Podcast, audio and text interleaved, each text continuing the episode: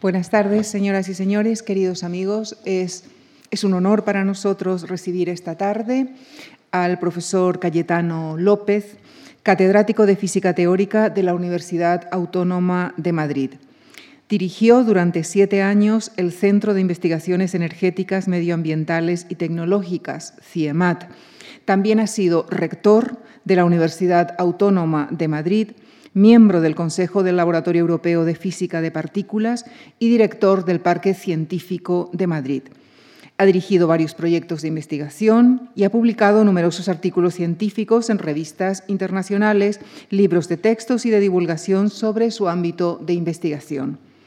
Tanto hoy como el próximo jueves nos hablará del cambio climático y su relación con el consumo energético y sus consecuencias sobre nuestro planeta y, por ende, sobre nuestro futuro. Con nuestro agradecimiento les dejo con el profesor Cayetano López. Muchísimas gracias.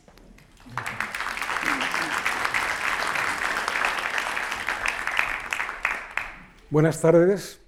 Se oye ya, ¿no?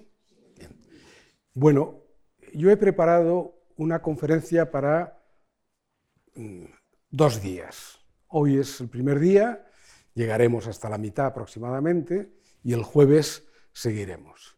Espero que tenga interés suficiente como para que muchos de ustedes vuelvan a repetir el jueves. Eh, voy a empezar, hablaré sobre todo de energía y de sus consecuencias sobre el clima del planeta intentaré apoyarme al máximo en hechos. así que vamos a hacer un repaso de hechos. El primero, eh, no hace falta mirar los números, sino simplemente el aumento. Esto es el consumo de energía en kilocalorías por persona y día desde las civilizaciones más primitivas hasta las actuales. Estas dos son las actuales, estas dos, en donde se ve que en un determinado país, en Estados Unidos, el consumo de energía per cápita es muy superior al de otros países desarrollados, sin que, como veremos ahora, lo que se llama el, índice de desarrollo energético sea muy de desarrollo humano, perdón, sea muy distinto. esto es energía exosomática, energía de fuera de nuestro propio cuerpo, energía que no tiene que ver con los alimentos que ingerimos. Los alimentos que ingerimos, como probablemente todos ustedes saben, suponen del orden de unas 2.000, 2.500 kilocalorías al día. Entonces, las sociedades primitivas, la única energía pues era el fuego para calentarse y eventualmente la energía muscular de algunos animales, de carga, etc. Y luego, pues poco a poco ha ido aumentando eh, hasta llegar a estos límites. Como se ve, este consumo es del orden de 100 veces el consumo per cápita de las sociedades más primitivas. Esto es la evolución en el tiempo. Y ahora me gustaría hablar de la evolución o de la distribución espacial de ese consumo de energía, porque tiene su interés. Esta figura, que tampoco hace falta mirar los detalles, es una figura en donde se pone en este eje el índice de desarrollo humano. Es un índice eh, que elabora eh, Naciones Unidas y que tiene que ver con cosas que influyen en el bienestar de las personas. La educación, la sanidad, eh, la renta per cápita, la seguridad, etcétera, etcétera. Va de 0 a 1. 0 es un índice nulo, nada de bienestar, 1 es el máximo. Y aquí es el consumo de energía, en este caso de energía eléctrica, por persona. En los cada punto es un país. Entonces, no importa mucho ver los países porque esto puede cambiar y de hecho, desde que yo hice esta figura hasta ahora, muchos de los países se han movido y ya no ocupan esta posición, pero lo importante es ver la forma general de la curva. ¿Y qué es lo que se ve? A mi juicio se ven dos cosas muy llamativas y que de las que se pueden sacar consecuencias. La primera es que hay un cierto número de países con un alto índice de desarrollo humano y con un gran consumo de energía. Pero lo que se ve son esos países que están eh, a la derecha y a la parte de arriba del diagrama, lo que se ve es que el consumo de energía per cápita no tiene mucho que ver con el índice de desarrollo humano, es decir, que se puede aumentar Eh, fíjense en el caso de Kuwait, eh, que tiene un índice de desarrollo humano muy inferior a otros países, sin embargo es uno de los que más consumen. Y ahí están Suecia, Estados Unidos, Australia, etc. Esos países tienen un índice de desarrollo humano comparable al de los países de Europa Occidental. Sin embargo, consumen mucha más energía. Primera, primera consecuencia que podemos sacar de ahí, es posible, sin afectar al bienestar humano, reducir el consumo de energía.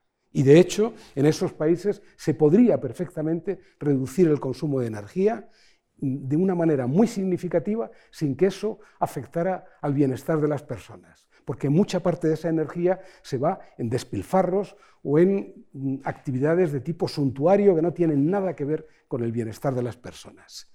Pero la otra consecuencia es que en esta parte de la figura, donde están la mayoría de los países del mundo, que son pobres, el consumo de energía sí está muy relacionado con el bienestar.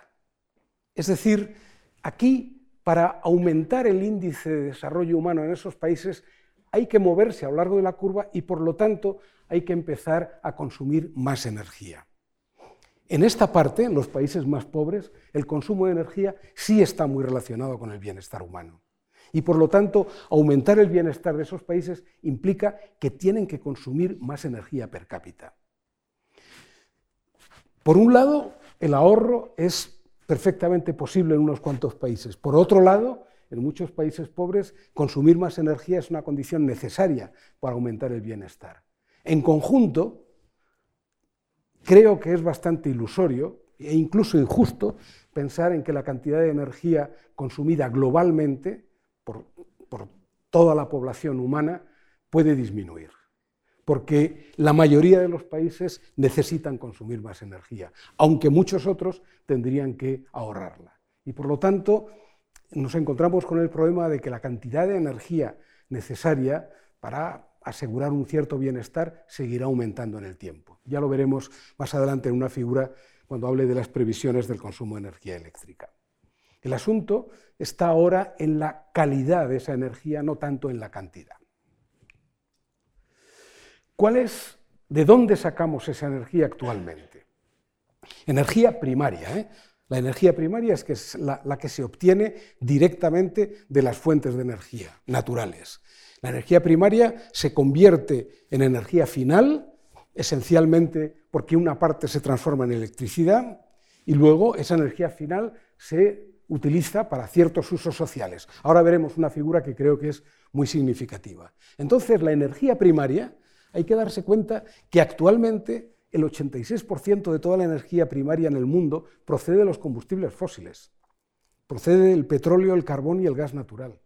Y de ese 86%, el 33% es petróleo, que no sirve para fabricar electricidad, pero que es la base de la movilidad es la base de las gasolinas y los, gasóleos que se utilizan en el transporte. La nuclear supone aproximadamente un 5% de la energía primaria y es todo energía de fisión. La energía de fusión es una gran esperanza de la humanidad, eh, no está operativa y no estará durante el tiempo en que es necesario producir esta transición energética. Y las renovables, suponen aproximadamente el 9%. y de esas renovables, la mayor parte es hidráulica, que es la renovable, digamos, clásica, la más antigua. Las renovables modernas, el viento, el sol, la geotermia, etcétera, suponen una cantidad realmente minúscula hoy por hoy en el, en el espectro de energías primarias. Y sin embargo, como veremos, lo fundamental es que se transforme por completo esta figura y que al final la mayoría salga de esas energías renovables y la minoría de los combustibles fósiles. Estos son los recursos que existen en la naturaleza. La mayor parte, estoy ahí, los 23.000 teravatios año por, año, son energía solar. Tampoco es muy importante fijarse en, en los números, solo en el tamaño relativo. La energía solar es con diferencia la más abundante de todas, pero con mucha diferencia. Es, supone esta, esta circunferencia, este círculo amarillo. El, consumo de energía, a ver si consigo, a ver, esto. Esto es el consumo de energía eh, global eh, de la humanidad y supone una cantidad muy pequeña respecto a la energía solar. Sin embargo, aquí vemos el viento, perdón, a ver, el viento es esto de aquí, una cantidad mucho más pequeña. este es el, el total de las reservas de carbón, son muy grandes, pero todavía muy pequeñas en comparación con el Sol, el uranio, el petróleo, el gas natural, etcétera, etcétera. O sea, la energía solar es con diferencia la más abundante. Y si pudiéramos aprovecharla de manera mm, eficiente, ahí hay una pequeña... De manera eficiente, sería más que suficiente para eh, eh, colmar las necesidades de energía de la humanidad. Pero es muy difusa, muy difusa. La cantidad de energía solar depositada sobre un metro cuadrado de terreno es muy pequeña y por lo tanto hay que utilizar grandes eh, áreas, grandes espacios para, y después concentrarla y, manejarla para que se convierta en energía útil. Esta es la figura eh, que yo creo que es es importante porque es muy poco conocido, es el tránsito desde las energías primarias. Bueno, verán que algunas diapositivas están en inglés y otras en español. ¿no? Espero que no sea dificultad porque voy a describirlas, porque algunas están sacadas de, textos eh, en inglés y otras pues las he hecho yo y están en español. Entonces, aquí está la energía primaria. Aquí tenemos el petróleo, la biomasa, carbón, gas natural geotermia, viento, hidroeléctrica, nuclear y solar. Esto es lo que ocurre en Estados Unidos, pero da lo mismo. Esto es lo que ocurre en cualquier país. En España, por ejemplo, es una cosa parecida y está muy bien porque indica todos los flujos de energía. Empezamos por el petróleo.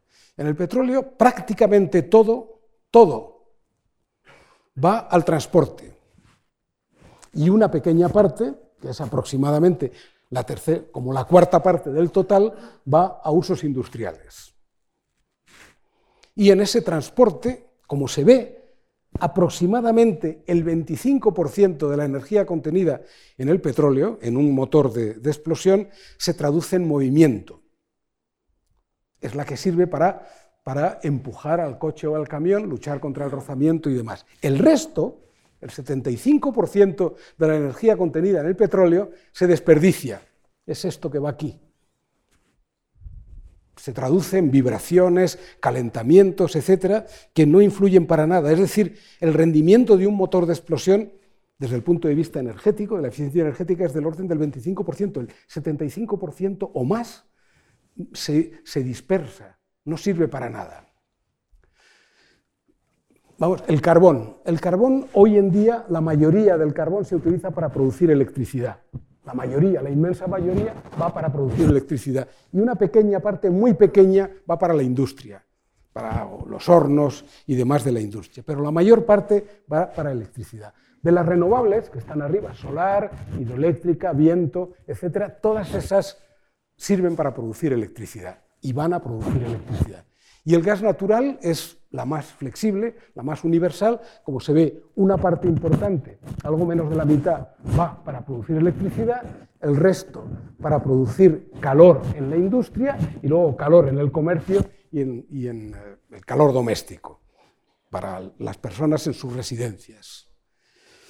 La generación de electricidad, convertir calor, al fin y al cabo el gas natural, eh, la nuclear lo que producen es carbón, sin embargo el viento y eh, la fotovoltaica producen directamente electricidad. Convertir calor en electricidad es una cosa complicada y de hecho el rendimiento, la eficiencia es del orden de un tercio, del 30-33%. Es decir, solo el 33% aproximadamente del total de la energía primaria se convierte en electricidad y el resto se desperdicia es eso gris que va al desperdicio. Entonces, esto es la energía primaria, esto de aquí es la energía final, que es esencialmente lo mismo, más electricidad, y estos son los usos, transporte, industria, comercio y residencias. Y de todo eso se ve que mm, aproximadamente algo menos del 40% se convierte de verdad en energía útil, algo que nos sirve para movernos, para calentarnos,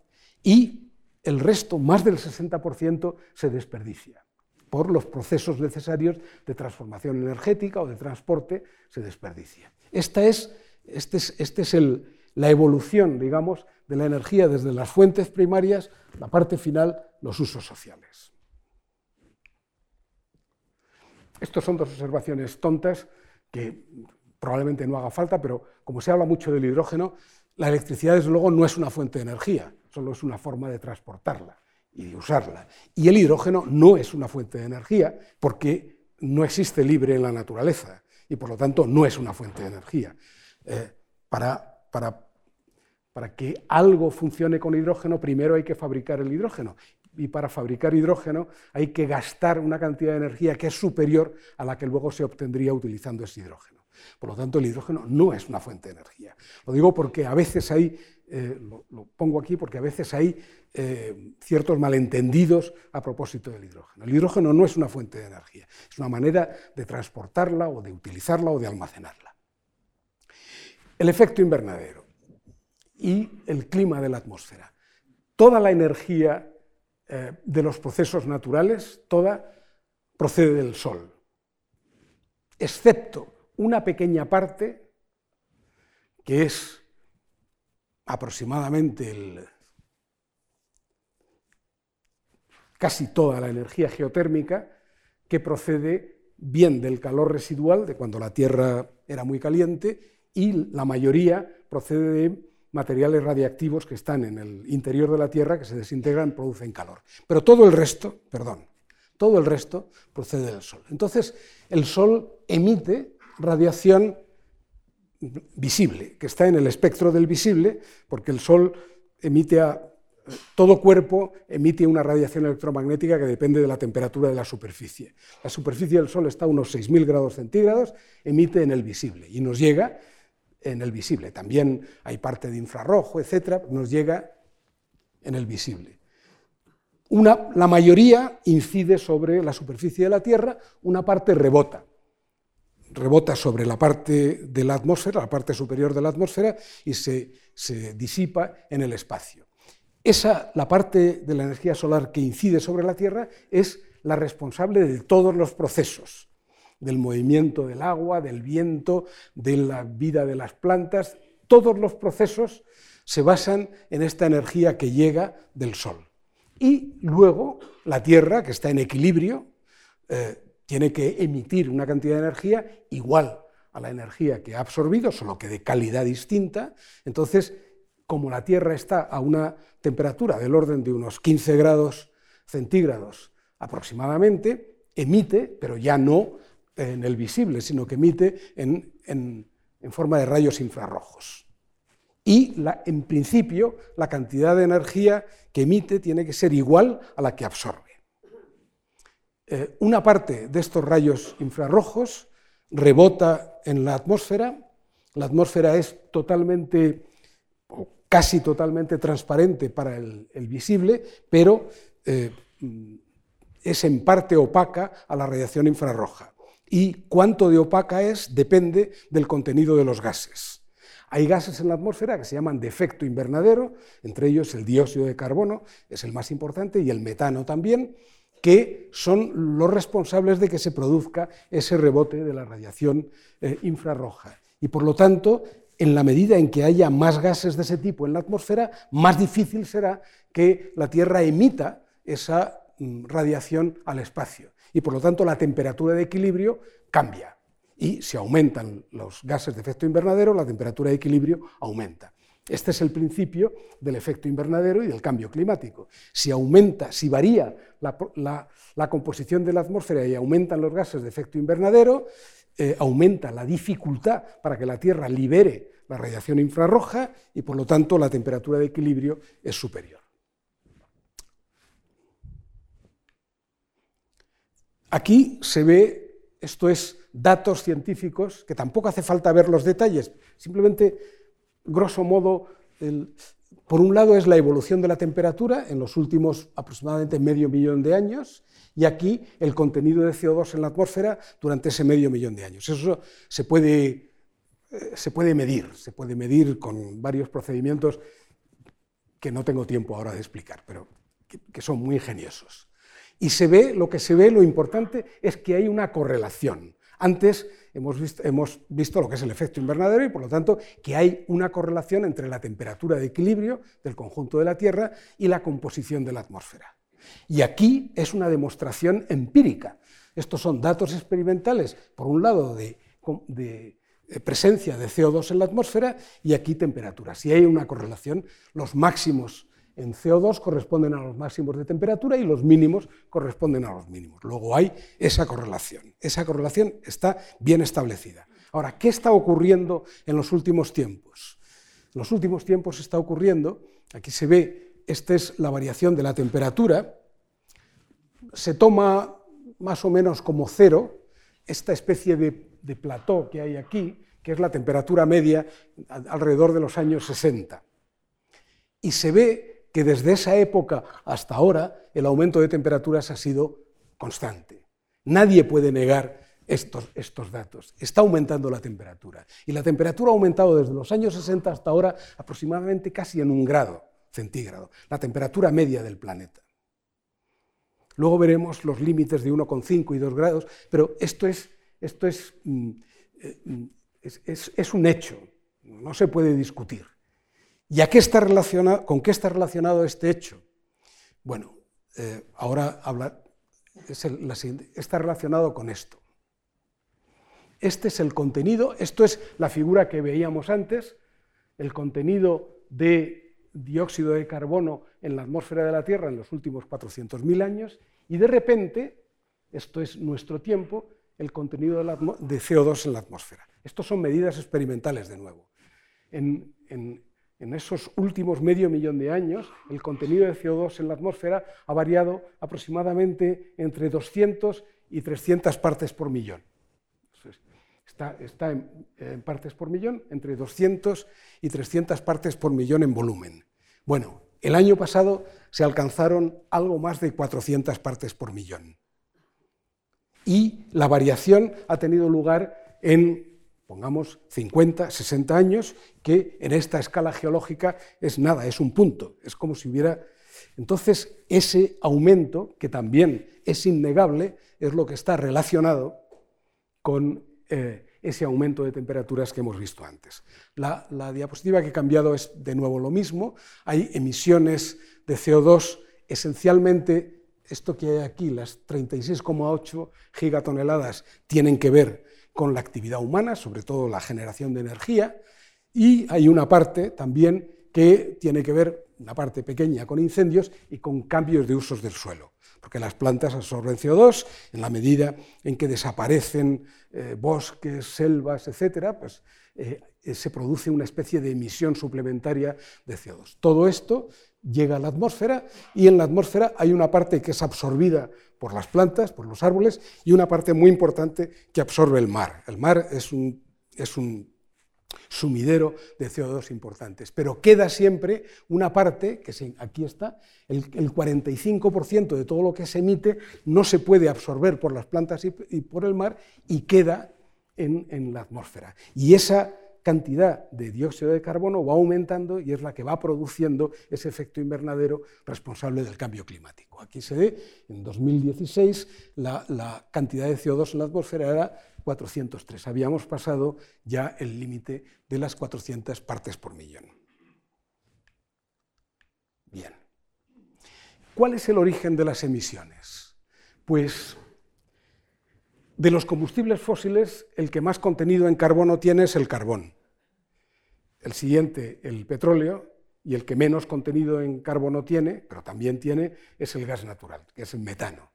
Entonces, el carbón es el combustible fósil más contaminante con diferencia por los dos motivos, porque emite más CO2 por unidad de energía eh, producida, pero porque además el carbón emite otra serie de contaminantes que no tienen nada que ver con el CO2, con partículas microscópicas, con eh, metales pesados, etcétera, etcétera. Y aunque parezca inaudito, durante, desde el año 2000 hasta el año 2015, aquí se ve, ahí está, esta parte, esta parte de color así beige, naranja, es lo que más ha crecido en el mundo. ha crecido el consumo de carbón, ha crecido más que el consumo de petróleo, de gas natural o el consumo de energía en la fabricación de cemento, que es lo que hay ahí. Entonces, se ve que, ya hemos visto antes, el 86% de combustibles fósiles en energía primaria y además se ve que el carbón está aumentando, a pesar de que la primera medida que habría que tomar para intentar aliviar el cambio climático es la supresión del carbón como combustible, pues es el que más está aumentando. Esencialmente, como veremos ahora, por el, consumo de carbón en China. Entonces, este esquema energético no es sostenible. Los combustibles fósiles no son renovables. Los combustibles fósiles se mm, crearon hace unos cientos de millones de años y durante también un periodo de cientos de millones de años por la acumulación de materia orgánica que luego sufrió ciertos procesos y demás. Entonces, hay los que hay y según se van consumiendo van desapareciendo, no se renuevan. Su extracción será cada vez más difícil y costosa, etc. Están distribuidos muy desigualmente. Claramente hay muchos países que son productores de petróleo y otros que son solamente consumidores, tienen que comprarlo. Y genera enormes cantidades de dióxido de carbono, especialmente el carbón y el petróleo. Así que este es el esquema que tenemos y es un esquema, como he dicho, no es sostenible. Y aquí se ve por regiones cuáles son, eh, cómo están variando las, em, las, emisiones. Y aquí, como he visto antes, está claramente eh, eh, China es, es, el lugar en donde las emisiones han crecido más, con diferencia, a partir del año 2000, mientras que en India también, pero de un modo mm, más moderado, y sin embargo en la Unión Europea en Estados Unidos se han moderado un poco, han disminuido un poco. Y esa subida en la cantidad de emisiones de CO2 en China tiene que ver con la utilización intensiva del carbón para producir electricidad. La electricidad en China procede del 90% así eh, del carbón en cuanto a energías primarias.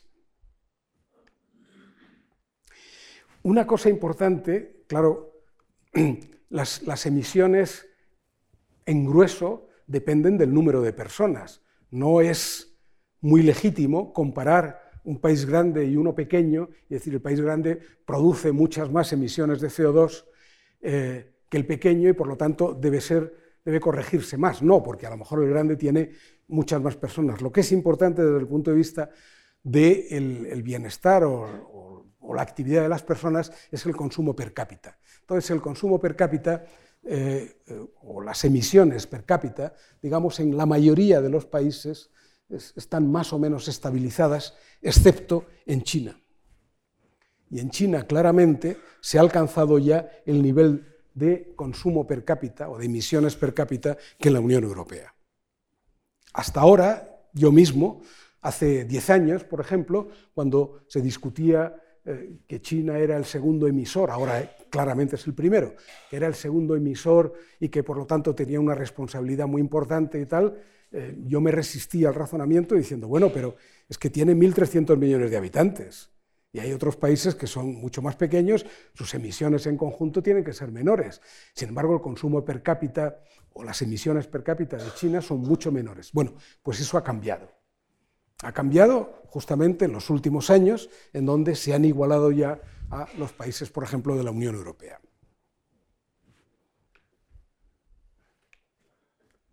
Bien, entonces, ¿cuáles son los elementos del cambio hacia la sostenibilidad? Es decir, hacia que el, cambio climático no se produzca de un modo rápido, por ejemplo, si es en en varias décadas o en un siglo, eso desde el punto de vista geológico es prácticamente instantáneo. Entonces sería un cambio drástico y casi instantáneo, eh, cuyos efectos en detalle eh, nadie conoce, no se puede saber, pero sin embargo se puede tener la idea de que serán muy graves. El, cambio en el clima, eh, el cambio en las corrientes en el, océano, el cambio de zonas para determinados parásitos y demás, todo eso puede ser bastante grave. ¿Cómo luchar contra ello? Pues de lo que hemos visto anteriormente, una cosa eh, fundamental a lo que está ligado es al esquema de consumo energético. cómo generamos la energía que necesitamos para vivir y cómo tenemos que cambiarla. Entonces, eh, los elementos del cambio serían, lo primero, ahorro y eficiencia energética, que es actuar sobre la demanda de energía, intentar poner limitaciones a lo que cada cual consume como energía. Como he dicho antes, eso solo es posible en una serie de países que son países ricos. En la mayoría de los países, exigir a personas que tienen escasez de todo y también de energía, que todavía gasten menos energía, no sería sensato ni justo. Menos combustibles fósiles, eso es fundamental, y tendencialmente tendrían que ir a cero. Y de esos combustibles fósiles, el que puede estar más tiempo en uso sería el gas natural, que dentro de, lo que cabe es un poco más limpio que el carbón y el petróleo. Por eso aparece como una especie de energía puente. Lo fundamental es más renovables. Y la nuclear, a mi juicio, es una, es una tecnología que no emite, pero que tiene también eh, efectos eh, muy considerables, aunque no sobre el clima en particular, eh, la nuclear también debe ir desapareciendo en favor de las nucleares, pero, en mi opinión, siempre después de los combustibles fósiles. Lo principal es luchar contra el uso de los combustibles fósiles y, por lo tanto, sustituir, cuando haya que sustituir la nuclear, por renovables y no por carbón o gas natural, que es lo que están haciendo algunos países actualmente que han cerrado centrales nucleares para sustituirlas por combustibles fósiles.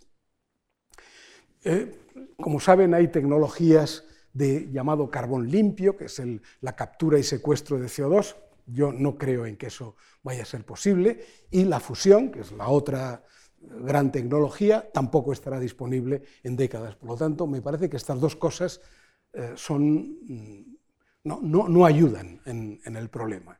Y, como digo aquí, ninguna de las alternativas está libre de, problemas y requiere esfuerzo en desarrollo tecnológico, decisiones políticas fuertes y cambio de mentalidades. Luego, el próximo día hablaré un poquito sobre estas dos cosas, las decisiones políticas fuertes y un cambio de mentalidades.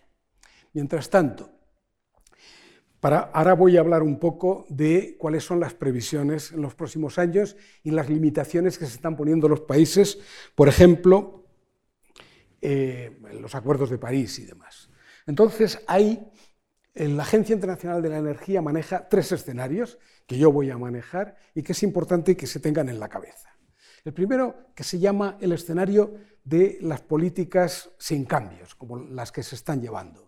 Es decir, es seguir las tendencias actuales sin ningún cambio específico. Ese es el escenario, eh, el eh, perdón, ¿eh? el primero. El segundo se llama el escenario New Policies, tiene que ver con el escenario, cómo evolucionaría, evolucionaría la situación si se implementaran los compromisos, las limitaciones, los cambios que voluntariamente han tomado los países. Por ejemplo, si se ejecutaran y se asumieran y se cumplieran los acuerdos de París de limitaciones de CO2. Eso es lo que se llama nuevas políticas, el escenario de nuevas políticas. Y luego el escenario de desarrollo sostenible, que se llama también escenario 450 de la Agencia, que sería la senda que conduciría a limitar el aumento de temperatura a finales de este siglo en 2 grados centígrados o, como se acordó en los acuerdos de París, a 1,5, que eso yo creo que eso es como el que está discutiendo lo difícil que es llegar a Marte y hay alguien que dice, no, no, lo que hay que hacer es ir a Júpiter. Digo, bueno, primero, pues esto es lo mismo, estamos discutiendo lo difícil que son 2 grados y hay alguien que dice, no, no, no, uno y medio. Bueno, una declaración. Y se llama 450 el escenario 450, porque los científicos del panel intergubernamental de cambio climático han estimado que para que se limitara a 2 grados centígrados a final de siglo, habría que las emisiones tendrían que disminuir de tal forma que el contenido global de dióxido de carbono en la atmósfera no superara 450 partes por millón. Recuerden que estamos en 403 y recuerden que hace 50 años estábamos en 300. Hemos pasado de 300 a 400. Y el límite en donde ya se abre lo imprevisto está en 450. Hemos gastado ya mucho del margen que teníamos.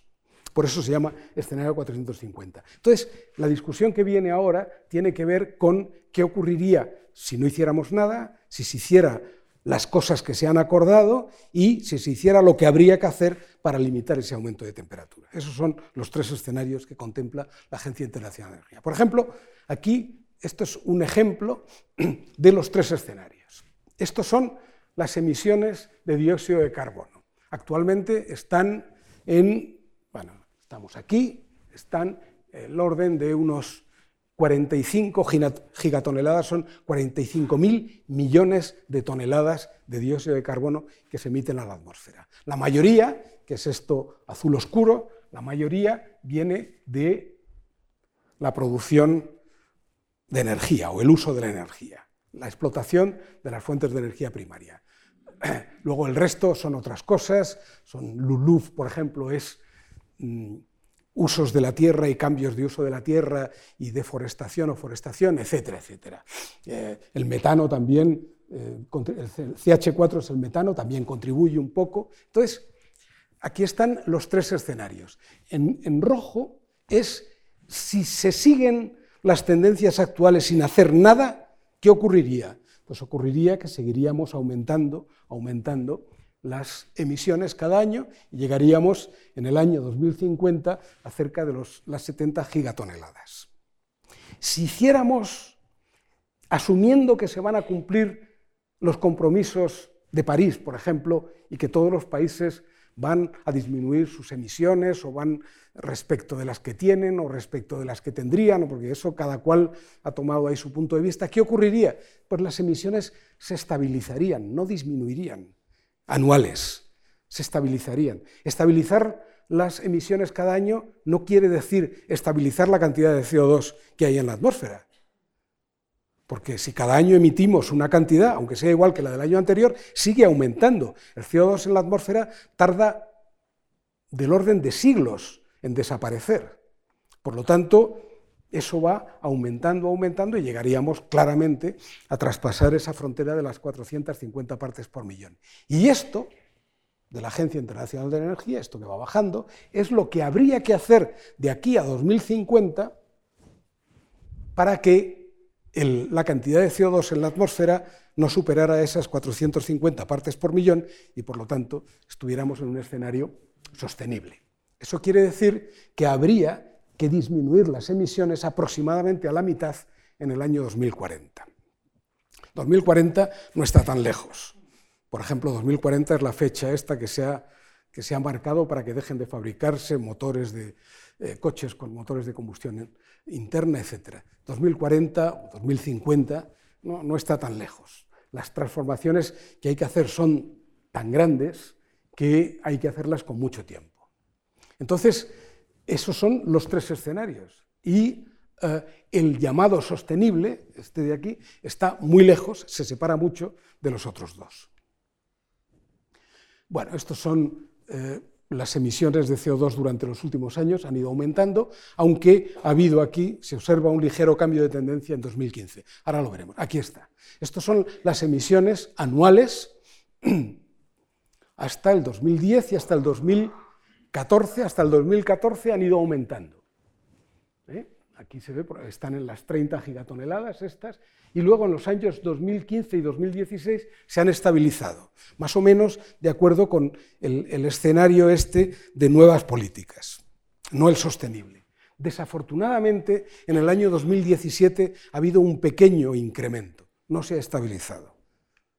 Aquí está, en el año, en el año 2017 eh, ha habido este pequeño incremento, con lo cual la tendencia sigue aumentando estamos en un punto en donde a partir de ahí, o bien seguimos aumentando, cuyo caso no sabemos lo que va a ocurrir, estabilizamos de acuerdo con los compromisos de los países o empieza una disminución y una disminución importante para mantener la temperatura del planeta, digamos, bajo control. Esos son. Aquí están de nuevo los tres escenarios, pero con lo que ocurriría con las emisiones. En las current policies estas la cantidad, las emisiones anuales siguen aumentando, en el escenario de las nuevas políticas aumentan menos, aquí se ve que aumentan un poquito más, pero prácticamente se estabilizan y sin embargo en, lo que requeriríamos el desarrollo sostenible tendría que producirse una disminución importante. Y justamente este, este punto es el que corresponde a donde estamos ahora. Más o menos es el punto de inflexión. A partir de ahí vamos a empezar a disminuir emisiones eh, de forma eh, significativa o vamos más o menos a estabilizarlas o va a seguir aumentando. Ese es el dilema y ahí está la gravedad de lo que puede ocurrir de aquí en las próximas décadas. Bueno, esto no, tiene mayor importancia. Bueno, después del 2040, esto es el, el, desarrollo sostenible, después del 2040 tendrían que seguir bajando las emisiones. De hecho, tendencialmente, a finales de siglo, tendrían que ir a cero. Si van a cero, llegaríamos a mantener la temperatura, el aumento de temperatura del orden de 2 grados centígrados. Para ir a 1,5 incluso tendrían que ser negativas, es decir, tendríamos que extraer dióxido de carbono de la atmósfera a partir de cierto momento. Muy difícil. Estas cosas son como, no sé si estoy transmitiendo el mensaje de que eh, hablar de, de, luchar contra el cambio climático, que se hace de manera a veces un poco superficial, es una cosa muy complicada, muy difícil.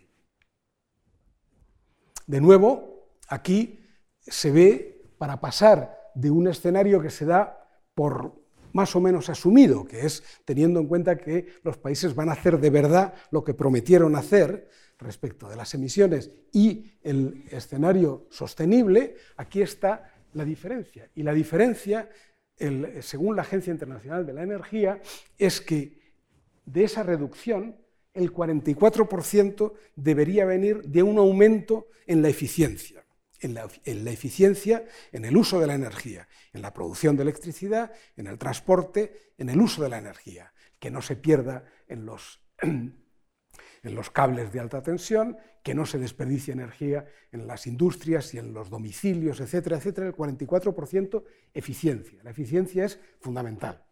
Y el otro 36% renovables eso es una cantidad de energía gigantesca, pero tendría que ser, tendría que venir de renovables, de renovables modernas, porque la hidroeléctrica es una renovable, eh, en, la mayoría de los países está aprovechada casi al máximo, mientras que el sol y el viento prácticamente no están nada aprovechados. Y queda una pequeña parte de otras cosas, pues forestación, etcétera, etcétera. Bueno, ahora no sé. Ah, ya. Lo que decía antes, de acuerdo incluso con los tres escenarios, este es el consumo de electricidad previsto en el futuro. Y en los tres aumenta globalmente. Es lo que decía antes al principio. Es posible, no es posible, no, es obligatorio que en muchos países, sobre todo los más ricos, haya un ahorro de energía. Pero eso no puede compensar el aumento en el consumo de energía de la mayoría de los países que, como decía antes, tienen escasez de todo, también de energía. Y por lo tanto, eh, no se puede esperar que haya una disminución neta de la cantidad global de energía que se consume, sino un aumento.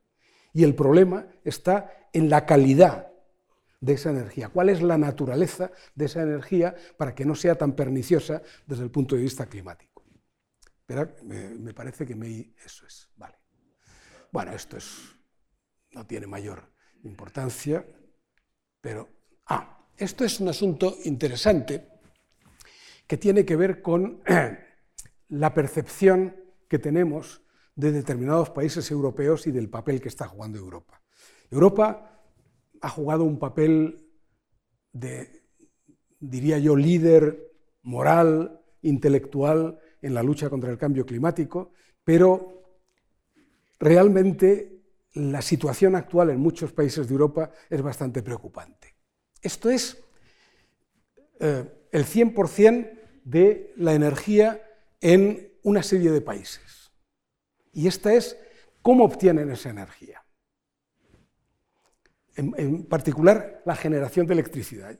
La generación de electricidad supone aproximadamente el 40% de la energía primaria. El resto, ya sabemos, el transporte, en todos los países el 100% son derivados del petróleo. Pero en electricidad, que es donde hay más variedad, ¿cuál es la composición de la electricidad que se genera en los distintos países. Es muy interesante, lo negro es el carbón, lo de color naranja son derivados del petróleo, que para producir electricidad son muy pequeñas cantidades, son generadores de gasoil, de diésel, muy pequeñas cantidades. El gas natural, que es el amarillo, empieza a ser importante en algunos países, la nuclear es lo rojo, la hidroeléctrica lo azul y las nuevas renovables, o sea, el sol y el viento, esencialmente, es lo verde. Entonces, hay algunas cosas interesantes. Por ejemplo, eh, no sé ahora cómo, a ver, aquí tenemos. Por ejemplo, Polonia. Polonia se ve que aproximadamente el 80% de la electricidad proviene del carbón. el combustible más emisor, el más sucio desde todos los puntos de vista, el carbón y prácticamente nada de todo lo demás. Un poquito de renovables, eh, pues del orden del 10% así de la electricidad.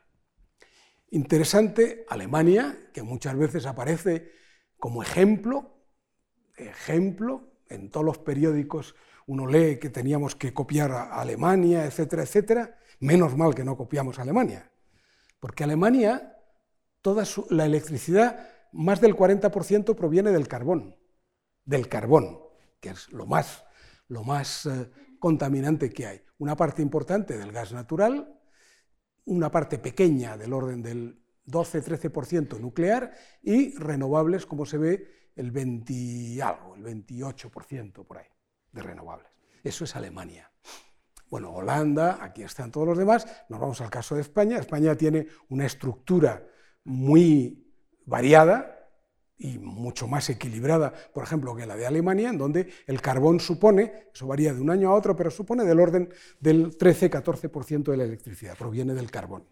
Del orden del 20% aproximadamente, esta es lo amarillo, es gas natural. Después la nuclear son otro 20%, la hidroeléctrica y las renovables suponen las renovables modernas el 25 aproximadamente y junto con la hidroeléctrica, o sea, el conjunto de las renovables para España es aproximadamente el 40%. Y si ya nos vamos a eh, el Reino Unido, por ejemplo, pues bueno, el Reino Unido está por aquí abajo. Eh, a ver si consigo eh, traer esto para acá. Aquí está, este es el Reino Unido, carbón, pero sobre todo proviene su electricidad en su mayoría del gas natural. Una parte importante de, de nuclear y luego el resto renovables. Y Francia, pues, que es el otro caso eh, raro, el carbón y el gas suponen una cantidad muy pequeña y el 70% aproximadamente proviene de la energía nuclear, luego una parte eh, hidráulica y muy poquito, muy poquito de energías renovables modernas. Entonces, claro, esto es, eh, me parece que es, esos son, estos son hechos eh, que desmienten muchas de las afirmaciones que se hacen sobre Europa y ciertos países de Europa. Esto es la electricidad libre de emisiones. Libre de emisiones, electricidad que se genera libre de emisiones, quiere decir la electricidad de origen nuclear o de renovables. Toda la demás tiene que ver eh, con, combustibles fósiles que son emisiones. Entonces aquí se ve, por ejemplo, muy curioso, eh, el caso de, de los países nórdicos. Noruega. Noruega, casi el 100% de su electricidad procede de renovables. ¿Pero qué renovables? La hidráulica. Es un país montañoso que tiene un montón de cauces de agua y toda su electricidad es hidroeléctrica. Es uno de los primeros productores de Europa de petróleo y gas natural, pero no usa el petróleo y gas natural para producir su propia electricidad. Casi todo viene de la hidroeléctrica. No es un país especialmente desarrollado desde el punto de vista de las renovables, modernas. Eh, Suecia, por ejemplo, pues le ocurre lo mismo. Suecia tiene una parte importante, casi el treinta y tantos por ciento de su electricidad procede de la nuclear y casi hasta el final el resto es también hidroeléctrica, muy poquito de las otras renovables. Los países nórdicos, con la excepción de Dinamarca, eh, tienen una electricidad bastante limpia porque utilizan, en el caso de Suecia, bastante la energía nuclear y sobre todo mucho la hidroeléctrica. Austria, de nuevo, todo es hidroeléctrica. Pero ahora nos vamos al caso de España. En el caso de España, pues hay el 60% de la electricidad libre de emisiones, de los cuales aproximadamente el, el, el 50, el 20 y algo procede de la energía nuclear, un poco de la hidroeléctrica, que es esto azul, y el resto, lo verde, es de las, eh, del viento y del sol, lo verde y lo amarillo, el sol y el viento, la hidroeléctrica, etc. Es, tiene una componente nuclear más pequeña que esos otros países, hidroeléctrica no tiene mucho porque no es un país como los países nórdicos, pero el desarrollo de energías solar y de viento es importante. De hecho, en energía solar solo eh, eh, Alemania e Italia tienen una componente de energía solar superior. En el caso de Alemania, tiene eh, electricidad libre de emisiones menos que España, aproximadamente el 40%, porque recordarán que todo lo otro era carbón más gas natural. Entonces, en Alemania casi el 20%, el 17% o por ahí, es energía nuclear y luego un poco de hidroeléctrica, no mucho, porque Alemania es un país bastante plano, y luego sol y viento, y biomasa y, residuos. En el caso de Italia, Reino Unido. El Reino Unido aproximadamente el 30%, 30 y algo, es libre de emisiones. Todo el resto, de aquí hasta el 100%, es un poco de carbón y sobre todo mucho gas natural. Y de eso, de ese de ese 30 y poco por ciento, casi el 20 es energía nuclear. Y el resto, que son renovables, es bastante poco. Y aquí está para la comparación, abajo, Estados Unidos, donde de nuevo nuclear es aproximadamente el 18-20%, eh, hidroeléctrica es esta parte, también tienen bastante, el 10%, y también renovables modernas muy poco estos son los hechos, así es como se generan la electricidad en el mundo. Como se ve, el carbón tiene una importancia enorme, incluso en estos países que son los que menos carbón utilizan, porque China utiliza el carbón en, grandes cantidades eh, e India, que es el otro país también superpoblado, más todavía. O sea que estos, que son los países más limpios, todavía el carbón es importante y la parte sin emisiones no es una parte muy grande. Y una parte importante de la parte sin emisiones procede de la energía nuclear. Y yo creo que con esto vamos a acabar por, hoy. El día siguiente, próximo día continuamos. Esto es la evolución de la generación eléctrica en España, que es, yo creo, muy interesante. ¿Por qué? Aquí se ve, desde el año 2010 hasta el año 2017, la energía nuclear ha supuesto, es lo azul, aproximadamente el 20%, muy constante, muy constante, el 20%. Luego, el carbón ha tenido altibajos. Los altibajos en el carbón dependen esencialmente de la normativa, de que se penalice o se subvencione el uso del carbón. No depende de que se hayan encontrado nuevas minas de carbón o nada de eso tiene que ver estrictamente con la normativa y tiene oscilaciones. Y desafortunadamente, en los últimos tiempos, la, producción eléctrica con carbón es bastante importante, es del orden del 15, 16, 17%. El gas natural, pues, es un poco lo que sirve para complementar todo lo demás. O sea, todo lo demás dependen o bien de los recursos que se tienen o bien de la normativa y lo que queda para rellenar hasta el 100% es el gas natural, que es lo verde. El oil es una cantidad pequeña. La energía solar, como se ve, depende un poco del, año climatológico y demás, eh, está arriba del todo, es relativamente constante, pero una cantidad pequeña. Y lo que es importante es la energía eólica, que es esta parte de color, de color calabaza, esto, la energía eólica, que empezó a crecer hacia el año 2012-2013 y ahora está más o menos en el 20%. Entonces, de todo esto, eh, lo que es más, curiosamente, lo más oscilante y lo más irregular, por motivos naturales, no por motivos de normativa, es la energía hidroeléctrica. esta, la azul, que tiene eh, unos altibajos importantes dependiendo de cuál sea el año climatológico. Por ejemplo, el año 2017 fue un año muy malo de lluvias y por lo tanto la componente de energía hidráulica fue muy pequeña. Este año 2018 está siendo un año muy lluvioso, entonces cuando haya el, resultado final para el 2018 la energía hidroeléctrica habrá crecido bastante. Si uno ve la, componente, la fracción de renovables que es hidroeléctrica más las nuevas renovables, a lo largo del tiempo ha ido creciendo, ha llegado al 40%, más o menos está estable en el 40%, y el último año, 17, bajó por la disminución de hidroeléctrica. Porque si uno considera, resta la hidroeléctrica y estos son solo solar y eólica, pues se ve que va aumentando y se estabiliza alrededor del 25-26% sobre todo en los últimos años, donde ha habido una estabilización del de, nuevo desarrollo de renovables. Y eso, no, ya, ya paro aquí. Es que había una, bueno, a ver, había una figura en donde se ve cuál es el grado de, de fluctuación de las distintas fuentes de energía, pero va más adelante. Así que con esto, si les parece, me paro y el próximo día, el jueves, seguimos a partir de aquí. ¿Vale?